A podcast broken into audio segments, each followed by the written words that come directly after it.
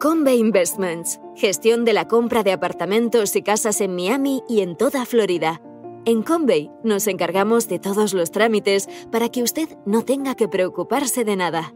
Es una inversión sólida, con seguridad jurídica y que ofrece un elevado rendimiento.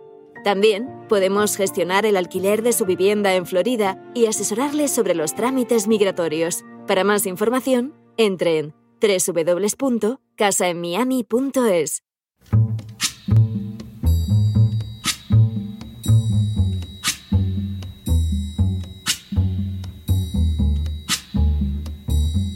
La voz con César Vidal, desde el exilio.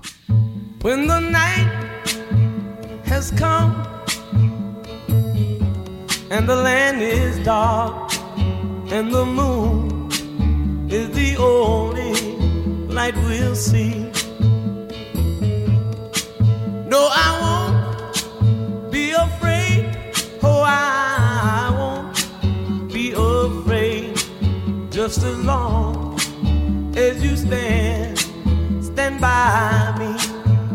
Muy buenos días, muy buenas tardes, muy buenas noches y muy bienvenidos a esta nueva singladura de la voz. Soy César Vidal, hoy es el viernes 7 de octubre de 2022 y me dirijo a los hispanoparlantes de ambos hemisferios, a los situados a uno y otro lado del Atlántico y como siempre lo hago desde el exilio. Corría el año 1959 cuando las colonias de Francia comenzaron a acceder a la independencia. Ese proceso, nacido del final de la Segunda Guerra Mundial y del paso de la hegemonía a los Estados Unidos y la Unión Soviética, no significó ni lo más mínimo la conclusión del poder colonial francés en el continente africano. Por el contrario, el presidente Charles de Gaulle decidió mantener un control sobre sus antiguas colonias de manera no menos firme que los británicos y con una eficacia que en ningún momento mostraron portugueses o españoles. Fue así como surgió la denominada France-Afrique, esta France Afrique se sustentó en varias columnas, como fue la Célula Africana, un grupo que incluía al presidente francés y a varios asesores que adoptaban decisiones como la política francesa, incluía también a los servicios de inteligencia franceses, a la masonería, en la que se iniciaba a los futuros jefes de Estado de los países africanos, y una zona del Franco que sometía las economías y las divisas de las antiguas colonias a los deseos de Francia. A todo lo anterior se sumaban un concepto de cooperación que subordinaba las políticas de las naciones africanas a las ayudas francesas, así como un concepto de estabilidad que permitía que Francia interviniera militarmente en África, supuestamente, eso sí, para garantizar el orden. De hecho, Francia llegó a intervenir militarmente en África una media de una vez al año desde 1960 hasta bien avanzada la década de los años 90. Ese imperio neocolonial, conocido como la France-Afrique, solo se ha visto cuestionado en los últimos tiempos. En las últimas horas hemos tenido nuevas noticias sobre el funcionamiento y el futuro de la France-Afrique.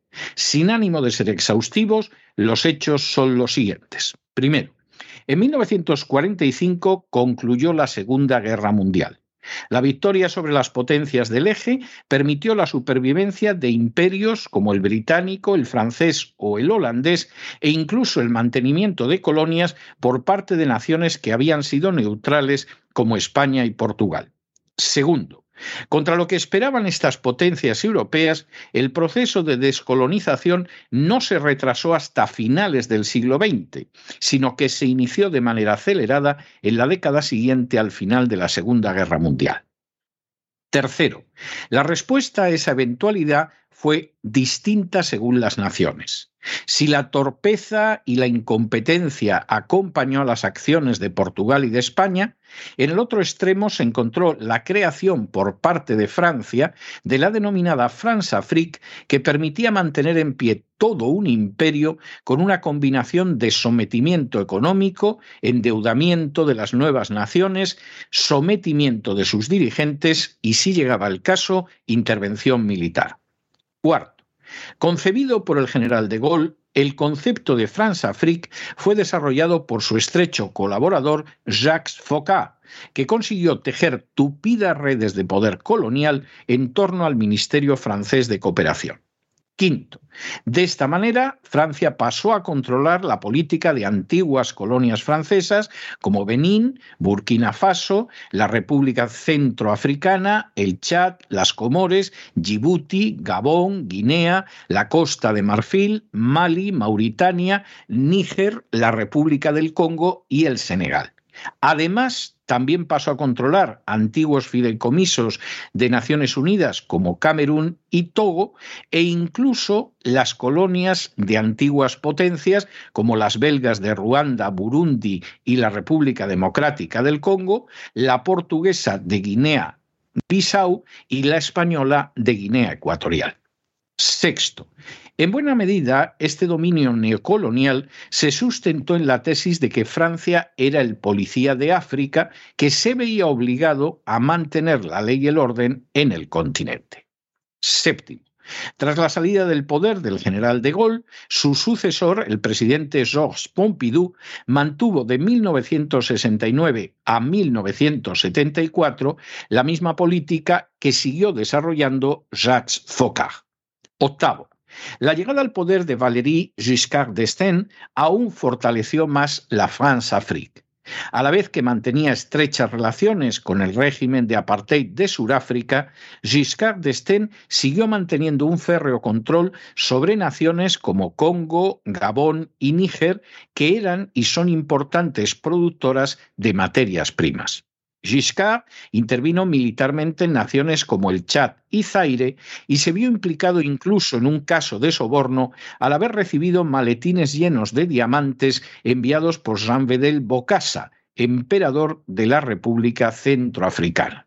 Giscard alegaría que los diamantes habían sido vendidos y que el producto de esa venta se había entregado a ONGs.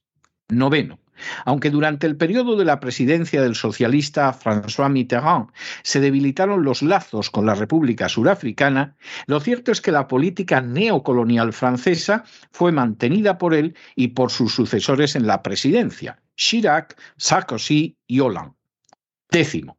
Con Sarkozy, la France-Afrique colaboró, por ejemplo, con Estados Unidos en el plan para acabar con el coronel Gaddafi, procediendo las dos naciones a perpetrar una invasión de Libia que arruinó a la nación africana, que la sumió en una perpetua guerra civil y que permite saquear de forma impune sus ricos recursos naturales. Un décimo. El actual presidente Macron fundó en agosto de 2017 el Consejo Presidencial de África, que pretende seguir manteniendo el control francés sobre las élites y las economías africanas. En abril de 2021, Macron visitó el Chad con motivo de los funerales del presidente Idriss Deby, que había gobernado el Chad desde 1990 hasta esa fecha, es decir, durante más de 30 años. Deby fue sucedido por su hijo Mahamat Deby y la presencia de Macron sirvió así para legitimar esa sucesión como previamente había servido para legitimar la dictadura de su padre. Décimo tercero. En los últimos meses, la France-Afrique ha sufrido durísimos golpes, perdiendo el control de la República Centroafricana, de Mali y de Burkina Faso. Décimo cuarto. Así, el 1 de octubre de este año, en Burkina Faso un golpe de Estado derribó al dictador teniente coronel Damiba, sostenido por Francia, y que se refugió en la base militar francesa de Camboisin para intentar recuperar el poder. Quinto. De manera bien significativa, las multitudes que se arrojaron a las calles para celebrar la caída del dictador enarbolaban banderas nacionales y también banderas rusas, en un claro símbolo de que veían en esta nación un estandarte de la lucha contra el imperialismo. Y decimos sexto, Francia intentó desmentir que apoyara al dictador caído, pero esas declaraciones no impidieron que la embajada francesa en Ouagadougou y el Instituto francés de Bobo dioulasso fueran asaltados por los manifestantes. El final de la Segunda Guerra Mundial y el interés tanto de Estados Unidos como de la Unión Soviética por convertirse en las únicas potencias del globo sentenciaron a muerte a los imperios coloniales europeos. Mientras que naciones como España y Portugal manifestaron una clara incompetencia, cuando no desidia, a la hora incluso de mantener relaciones fructíferas con sus antiguas colonias, otras, como Reino Unido y Francia, pretendieron crear una nueva red de dominio neocolonial. En el caso de Gran Bretaña, ese proyecto salió bien solo a medias, en la medida en que, por ejemplo, la India se negó a seguir uncida neocolonialmente e incluso se convirtió en nación de especial preponderancia en el seno del movimiento de países no alineados. Por el contrario, Francia supo tejer hábilmente, bajo la presidencia del general de Gaulle y con la colaboración extraordinaria de Jacques Foccart, un imperio neocolonial que entre otras consecuencias permitiría mantener con su producto el magnífico estado del bienestar francés.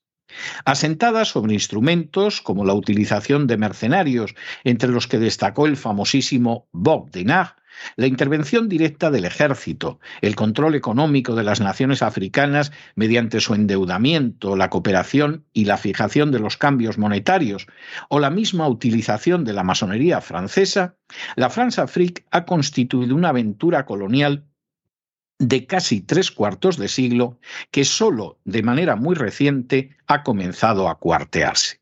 Si por un lado las naciones africanas, como también las asiáticas y las hispanoamericanas, han ido encontrando que la cooperación económica con China es más fructífera y deja mayor independencia que la mantenida con Francia o Estados Unidos, por otro, la respuesta de Rusia a las sanciones de la OTAN ha provocado una reacción en la mayor parte del planeta en favor de unas relaciones internacionales en las que se rompa la posición hegemónica de Estados Unidos y de poderes neocoloniales como Gran Bretaña y Francia. No deja de ser paradójico y sobre todo revelador que cuando desde la Unión Europea y la Casa Blanca se empuja la agenda globalista, en paralelo se fortalezca una reacción mundial favorable a la desaparición de poderes neocoloniales y a unas relaciones entre los pueblos basadas en la libre colaboración y no en la imposición hegemónica. De ese árbol de control neocolonial francés ya han caído la República Centroafricana, Mali, de donde fue expulsado el embajador francés a principios del presente año y que denunció los acuerdos militares que mantenía con Francia, y ahora Burkina Faso. Sería prematuro afirmarlo, pero todo parece indicar que el dominio del imperio neocolonial francés puede haber iniciado, esta vez sí, su final. Pero no se dejen llevar por el desánimo o la frustración.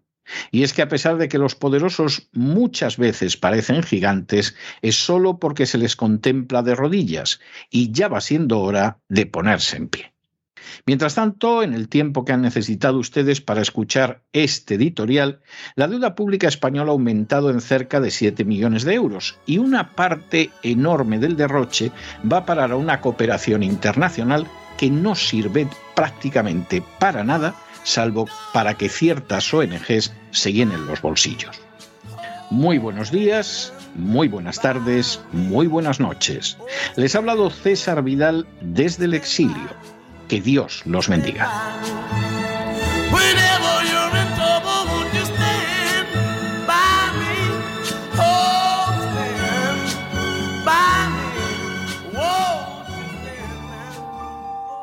Esta sección está patrocinada por crowdfunding con el siguiente mensaje. Nuestro Señor Jesucristo, el único Dios verdadero, es misericordioso y nuestro Salvador.